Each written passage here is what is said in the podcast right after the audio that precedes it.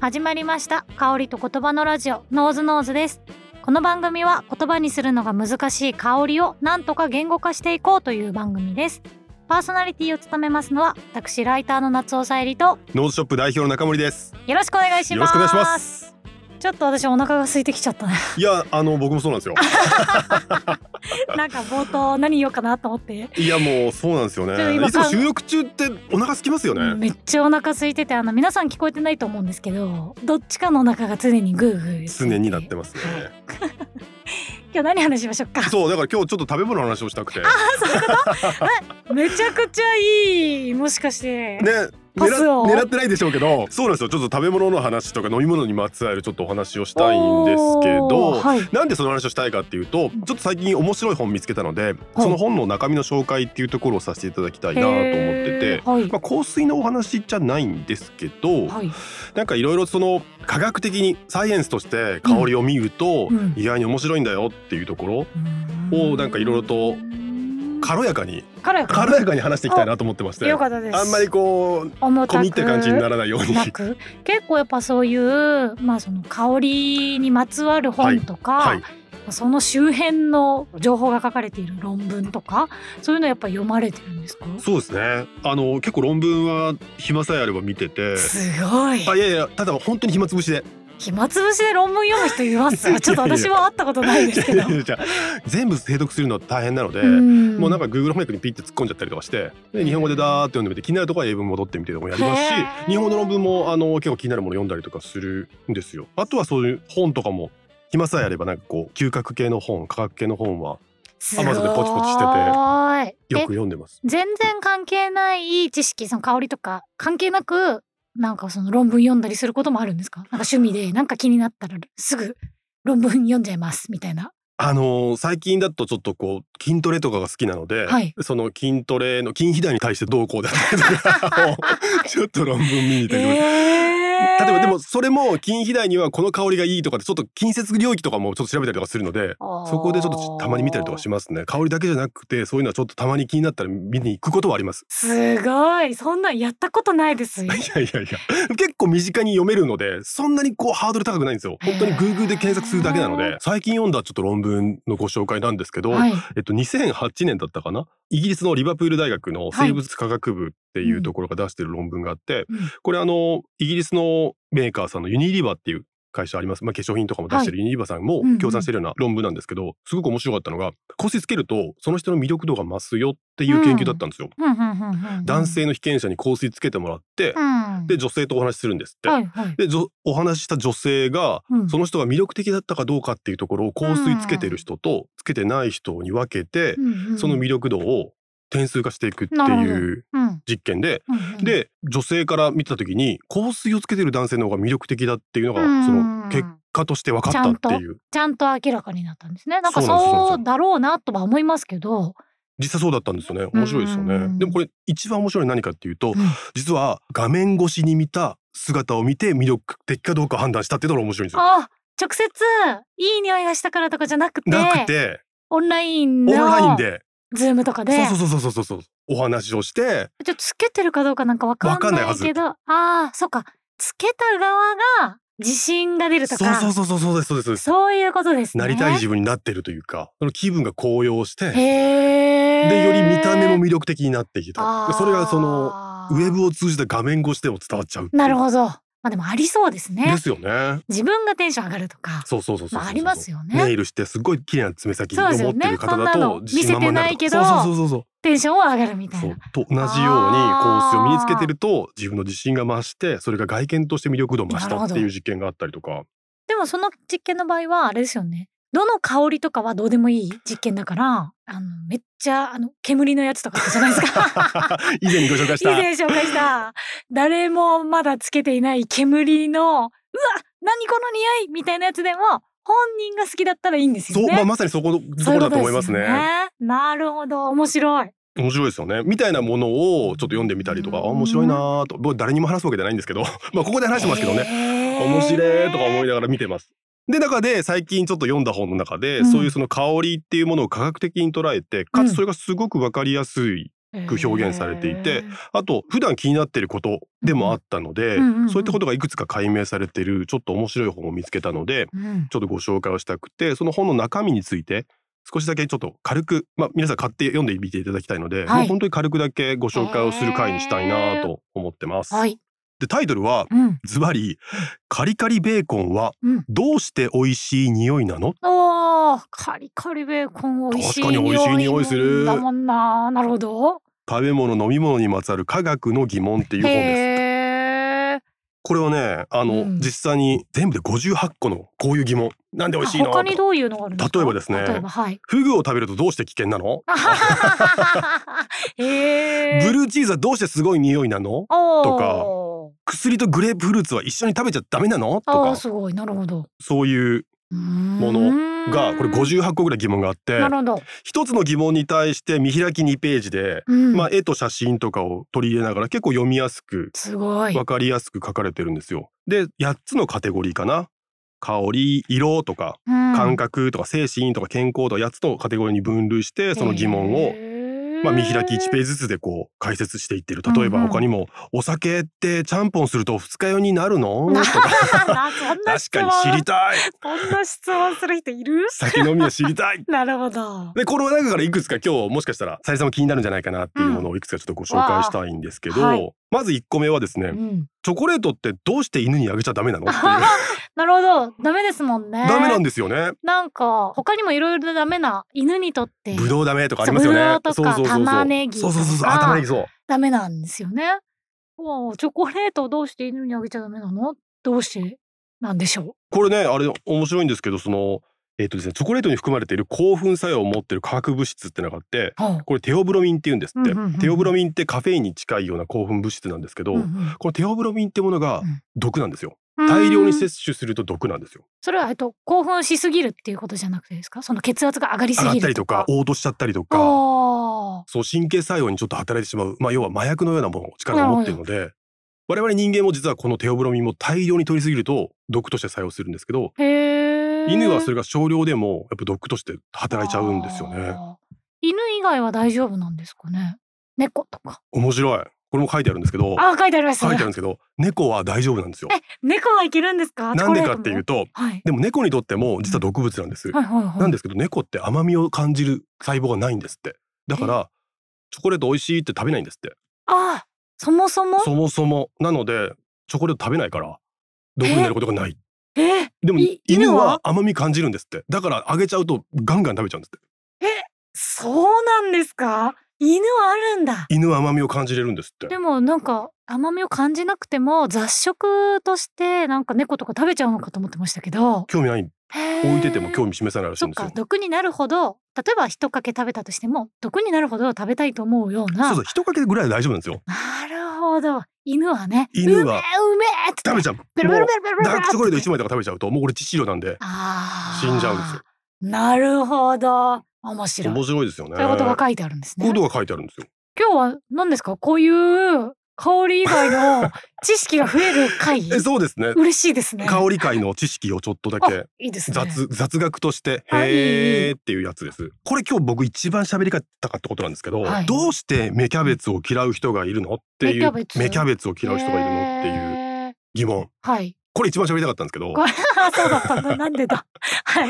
これまずそのどうしてっていう理由を説明する前に、はい、えっと、一つの化学物質について話さなきゃいけないんですけど、うんえっと、PTC っていう化学物質があってこれ正式名称がフェニルチオカルバミドっていうんですってはいこれ面白いんですけど70%の人がこれ苦って感じるおー物質なんですってへーでも30%の人は苦苦く感じないんですって面白いですよねどうやって発見したかっていうとすごい面白いんですけど1931年に、うんえっとデュポンっていう会社に勤めたアーサー・フォックスっていう人がいて、うんうん、 間違って職場でその PTC ばらまいちゃったんですって ま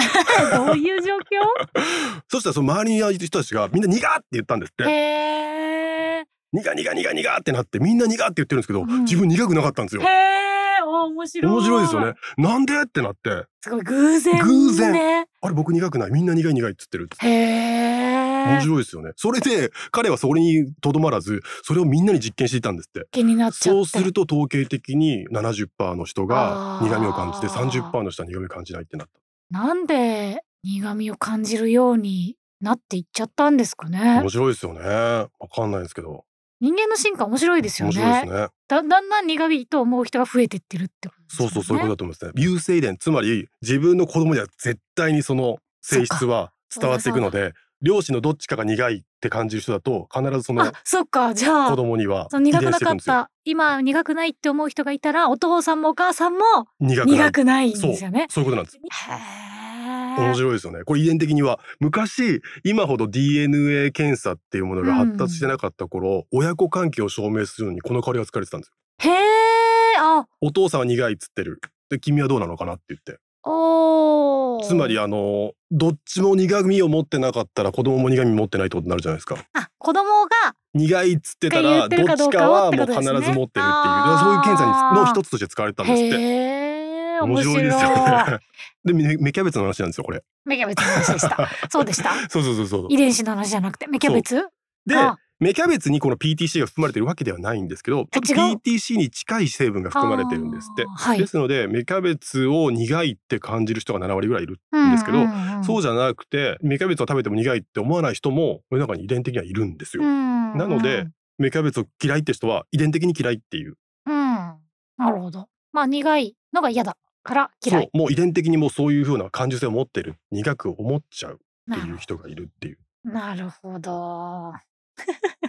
メキャベツの知識がつメきキャベましツたの知識 PTC だでも面白いですよねあの俺パクチーも一緒なんですよあーこれからちょっとまたパクチーの話もしたいんですけど、はいパクチー嫌いな人とそうじゃない人っているじゃないですか、うんうんうんうんいますねで分かり合えないじゃないですかわかり合えないなんで大好きなのみたいな、うんあれってアルデヒドっていうものが香りの主成分なんですけどえパクチーもパクチーアルデヒドなんですよへあーの香りって80何パーセントがアルデヒドなんですけどはいアルデヒドの香りが苦手っていう遺伝子を遺伝的に持ってるんですもうそこ分かり合えないですよねーん感じ方が全然違うのでそもそもですけどなるほど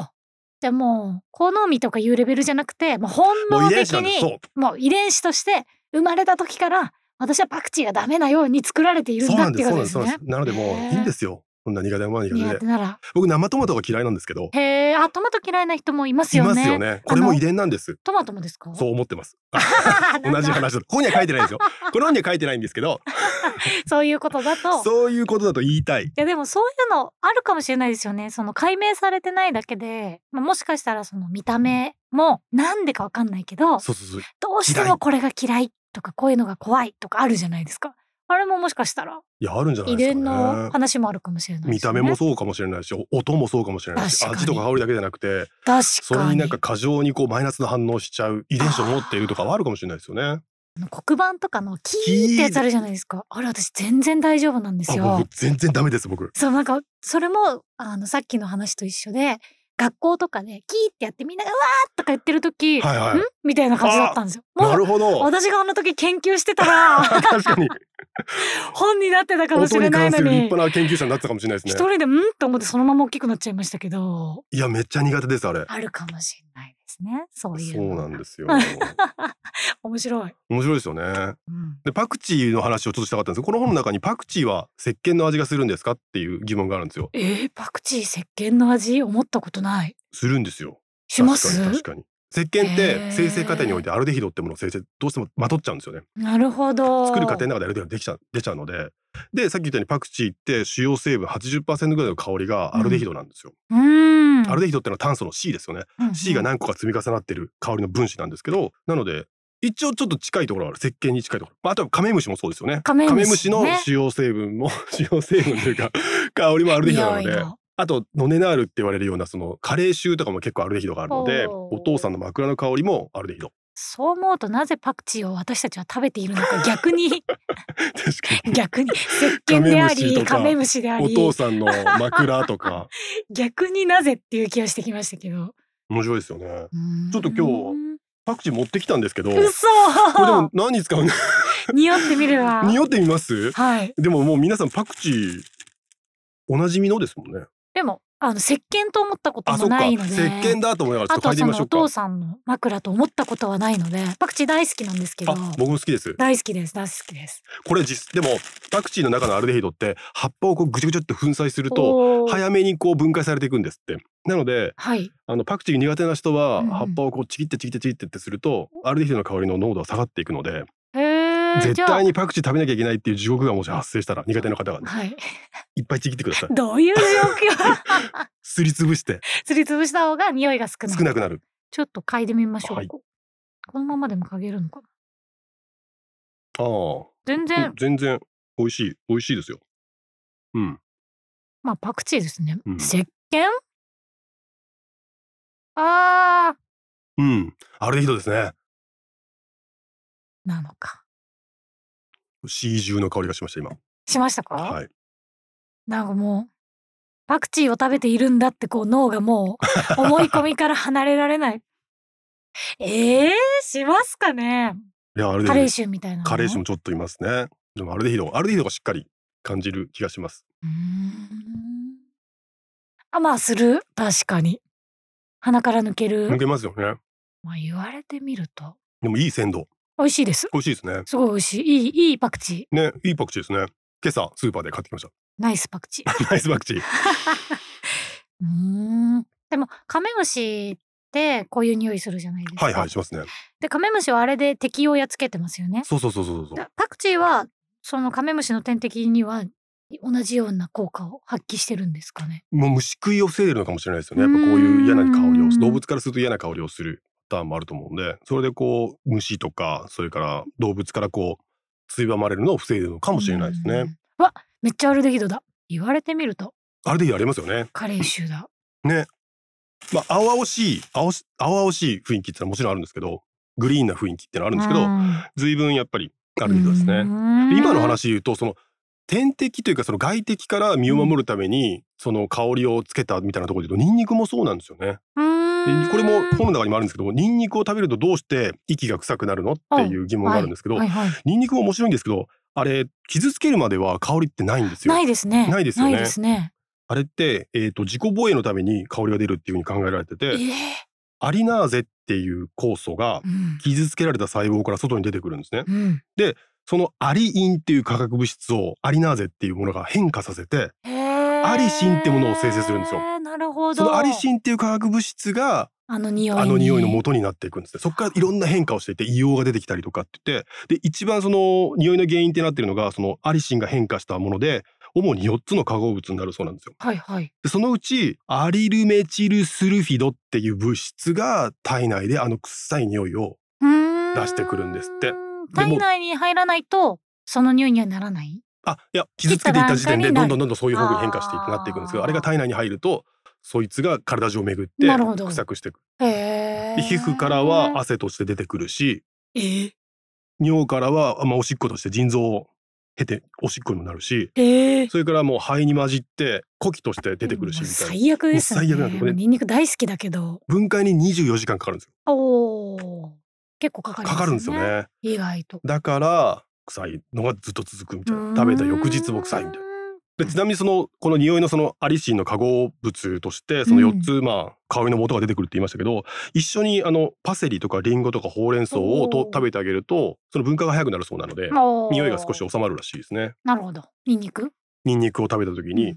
パセリとかリンゴとかほうれん草を一緒に食べてあげるとうん香りが少し減マるシ減るマシになるっていうでもほうれん草で本当にいけますかねなんか家系ラーメンとかほうれん草乗ってますけど確かに全然確かに全然ニンニクの方が勝ってるイメージが本当ですねあんなちょっとじゃダメなんですかあねもう量なのかもしれないですね ね同時に食べますよね確かに確かに確かに家家系系はラーメンのほうれん草じゃダメなんだねダメですそうっあれじゃダねメですはいもっと食べてくいだやさい面白いはい最後最後ちょっとトリビアみたいな話になっちゃいますけど、はい歯磨き粉のオレンジジュースはどうして苦いのっていう疑問がありましへー面た、白い疑問がいっぱいですねありますねこれもう一言理由を言うと海面活性剤のせいでしてほう海面活性剤ってその油と水を中和するような、うん、うんあと泡立てたりとかするようなそういう機能を持っている物質なんですけうど、んラウリル硫酸ナトリウムっていうものが大体その歯磨き粉には使われてて、うんうんこれ水と油を中和する役割ですと。でこのラウリル酸ナトリウムっていうものが口の中にある甘みを感知する受容体の働きを抑えちゃうんですって。なので甘みを感じにくくなるなるほっどていうのとプラス普段は苦みを感知する受容体をある程度その抑えられてる状態なんですけど、うんうんそれを声帯膜うんを変化させて苦みを感じやすくするっていう、甘甘みを抑えて苦みを感じやすくするっていうのを歯歯磨きをす磨るき粉とはこうしちゃうんですってなのでオレンジジュース飲むとなんか苦ーみたいな甘くない苦ーみたいになっちゃうそんな多くないシチュエーションですけ どね歯磨きした後にオレンジジュースまあでも分かりますなんかで体験したことやっぱあるのねですよねあ僕ります今日体験しました朝プロテイン飲んだんですよああ普通に歯磨きしてちょっと急いでたので、うん朝出る前にあのあそうだと思って朝ごはんちょっと少なかったのでプロテイン飲んどこうと思ってプロテイン飲んであヨーグルト味なんですけど、うんうんうんいつもよりやっぱ全然甘みがなかったですねあこれだと思ってそれが、へーあるんですよだかなるほどら無理やり感ありますけどい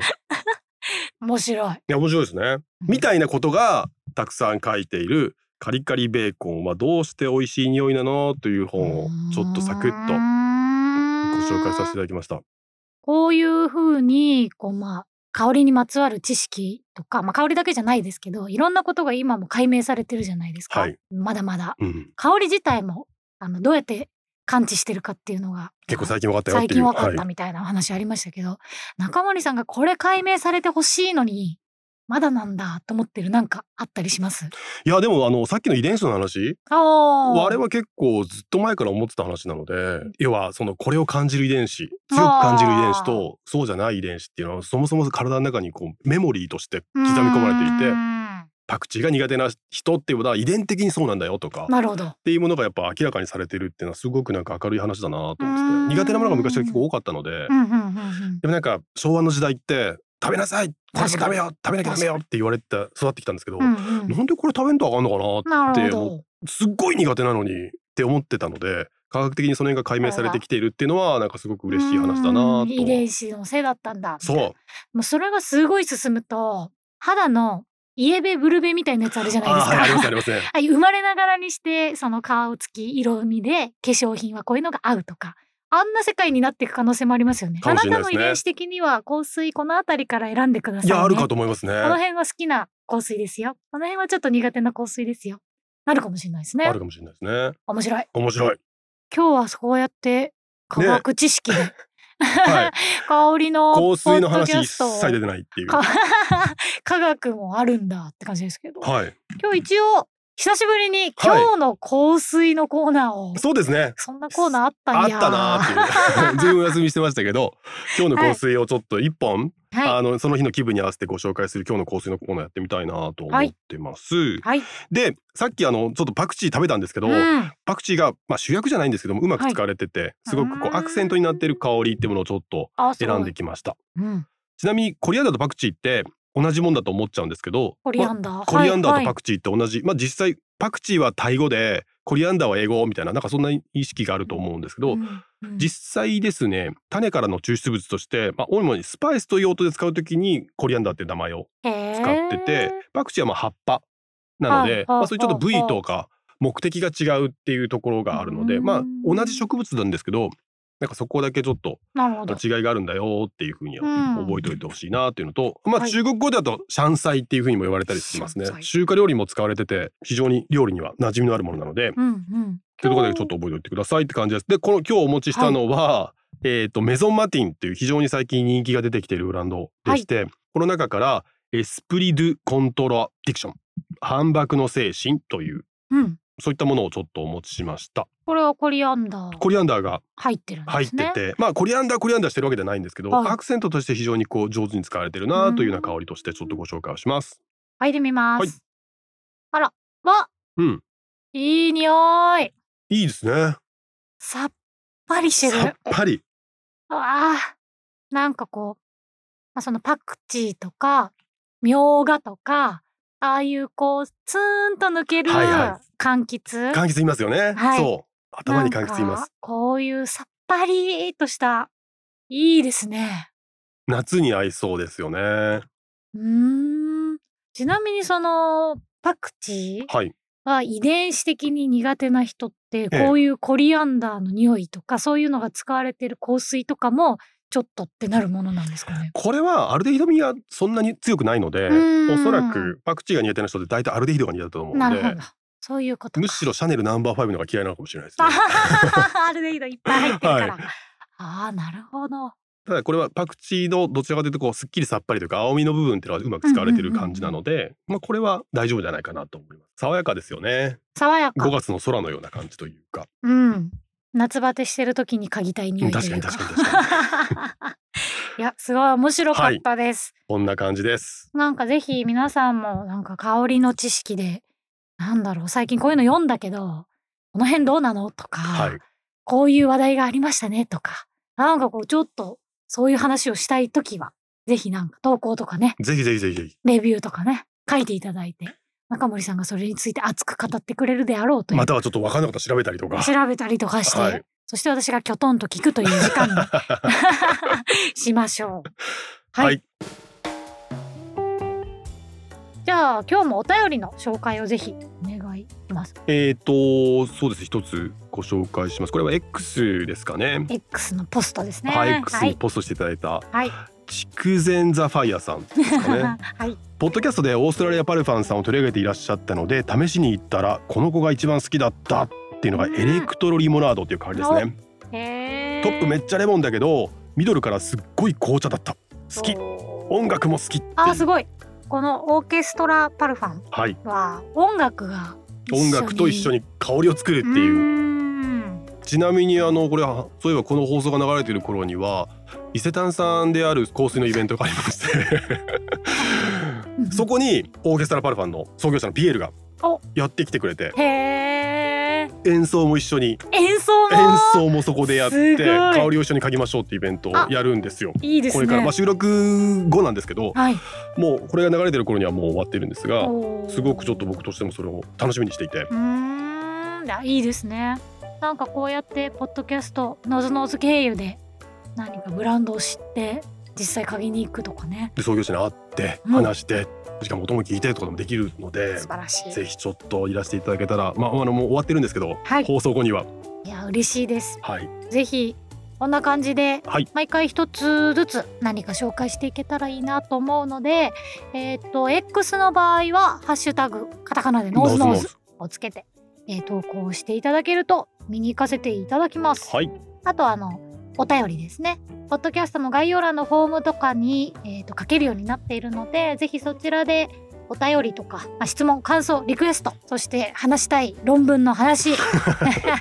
少なそうですけどそれは聞いてみたいこと、はいまあ、いろんなことをぜひ、えー書いていただけると嬉しいです。レビューなどもお待ちしております。はいでは今日はこの辺りです。さようならさようなら